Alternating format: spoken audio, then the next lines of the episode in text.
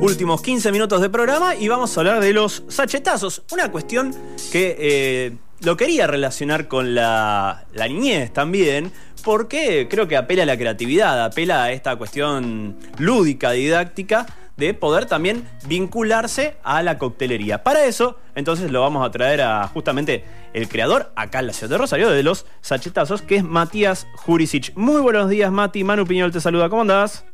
Buenos días, Manu. Hablaste de la infancia y, pensando en Sachet me acordé de las mielcitas, pero tal vez sean las mielcitas para grandes. Yo hablaba de esto justamente. Eh, al principio del programa decía mielcita y Jaimito.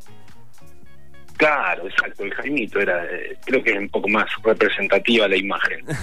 pero cualquiera de los dos es válido. No sé si es para, en este caso, tomarlo directamente del sachet, pero sí eh, en la cuestión didáctica y en el encuentro con esa creatividad infantil, viene muy bien también, ¿no?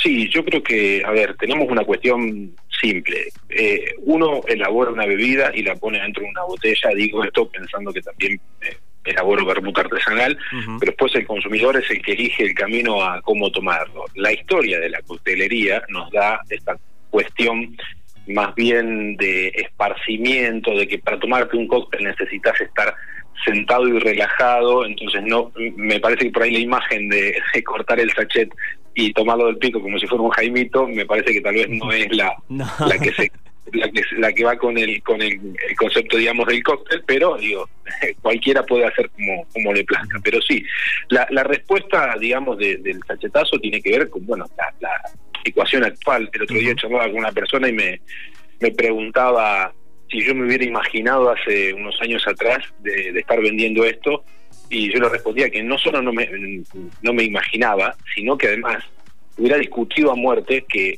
esta cuestión no existía, que la coctelería necesitaba otro momento eh, y que cómo ibas a hacer un cóctel adentro de, una bolsa de plástico. Eh, pero bueno, esto es, son, son las cosas que tal vez nos han puesto en jaque y, en, una instancia de, bueno, renovación creo que es la palabra que se ha escuchado mucho en el tema de la cuarentena, pero creo que tiene que ver con, con una serie de cambios de hábitos y, y, que tal vez eso nos permite eh, preguntarnos qué consumimos, por qué lo hacemos y, de qué forma y también en, cuánto volumen. Eh, cuando hice la primera publicación, en realidad yo no tenía pensado mentalmente hacer eh, coctelería hogareña, o sea, coctelería para tu casa cuando arrancó la pandemia, sino que eh, pensaba más una cuestión de dar clases online, digamos, ir por este camino. Y a raíz de, una publicación que vi un colega, amigo en, Perú, eh, justo estábamos en proceso de conseguir una máquina de, envasado al vacío con otros fines, con otro proyecto. digamos, el envasado al vacío te permite quitar la mayor cantidad de oxígeno posible y darle más vida eh, útil a, algún alimento en particular.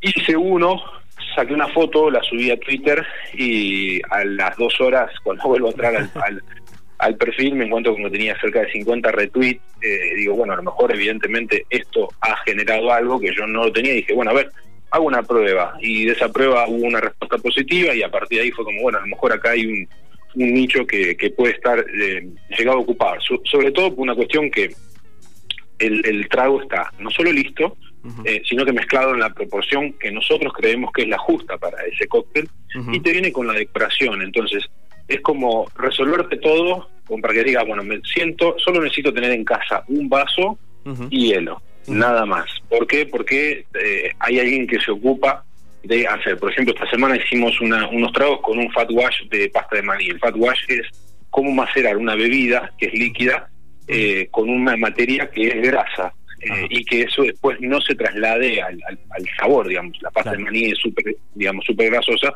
entonces hay que hacer un proceso de congelado para que pueda, eh, digamos, darle sabor, pero quitarle a su vez la textura, o no, no la textura, sino esa cuestión, viste, como si quedaran gotitas de aceite en el trago.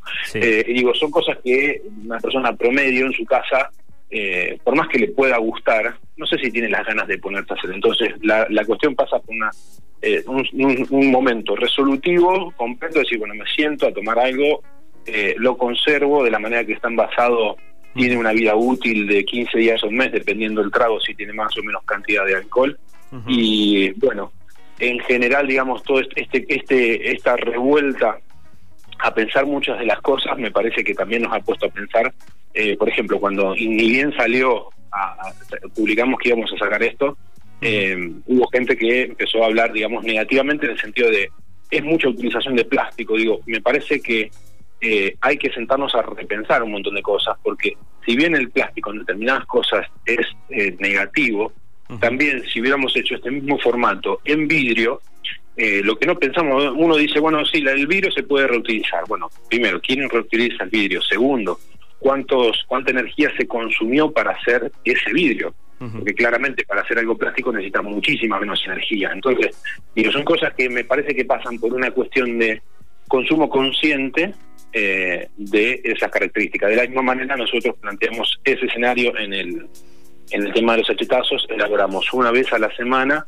un pedido reducido, como decir, bueno, a ver, podemos brindarle a la sociedad este momento de esparcimiento, pero tenemos esto, no está pensado de un punto de escalar y decir, bueno, mañana quiero llegar a todo el país, eh, que tal vez eh, a lo mejor en un futuro sí lo sea, pero creo que en la situación en la que estamos, eh, el paso a paso, el, ser conscientes de, la elaboración y, del consumo, de llegar a cada uno de nuestros clientes con, con eso a su casa, nos permite eh, hacerlo de alguna manera no solo gradual, sino también eh, acompañada. O sea, yo veo, veo las respuestas de, cada uno de mis clientes porque son pocos. Entonces, al ser pocos, sé qué le gustó, qué no le gustó, cómo lo pasó.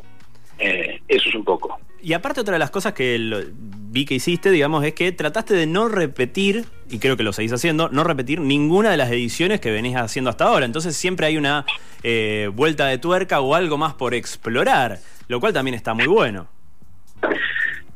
Siempre me, me preguntaba eso en cuestiones de cuán, cuánto podría llegar a ser sustentable hacer algo así, porque estás, tenés que estar permanentemente eh, haciendo una receta nueva, eh, pero hay que entender que digamos que tal vez una receta nueva es decir, bueno, hoy usaba una receta que le ponía gin y mañana uso esa misma receta y le pongo eh, whisky. Sí.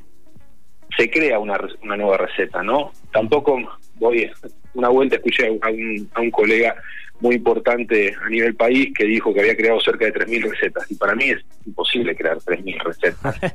eh, a menos que, no sé, uno diga, tengo limón de verano y uno limón de invierno, porque no te dan los las, multiplicaciones. Más todavía en Argentina con, con la poca variedad de bebidas que había.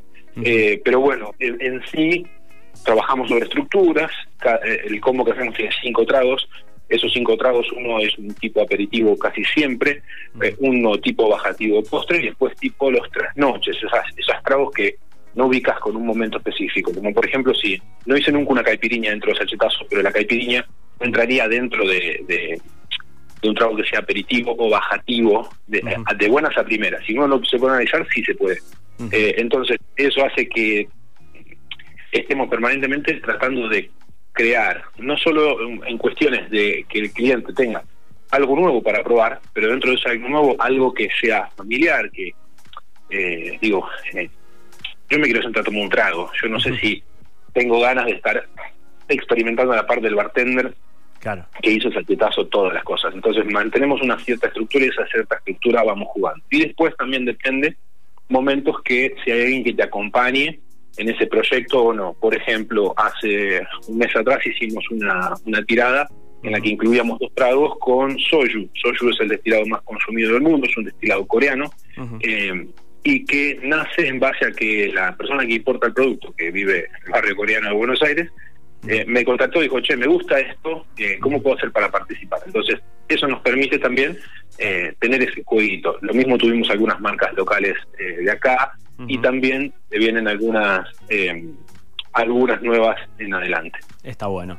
Che, Mati, buenísimo. La verdad que me, parece súper didáctico, súper entretenido. Creo que tiene esta cuestión práctica de que hoy, al no querer tal vez salir a la calle a tomar un, un buen cóctel, por lo menos tiene la, firme la garantía de, digamos, de, poder tomar algo con, calidad, porque el que te conoce sabe que vos estás detrás de esto, eh, no, no es tal vez una máquina o una marca random, sino que es algo que está, que está bueno y que, digamos, ya lo conocen, y que obviamente vos describís muy bien el, producto directamente en la, en la etiqueta también de, lo que van a tomar, así que también eso está, es garantía de lo que van a tomar está bueno y es de calidad, las dos cosas, calidad y obviamente sabor dentro de lo que hay. O sea que es una gran alternativa y por eso también queríamos charlar un poquito al aire. Para otra edición será la locura que hiciste en YouTube, que no sé cuánto ya tienen visualizaciones de hacer el vermú casero, pero eso va a ser para otra vez, porque ya se me terminó el programa.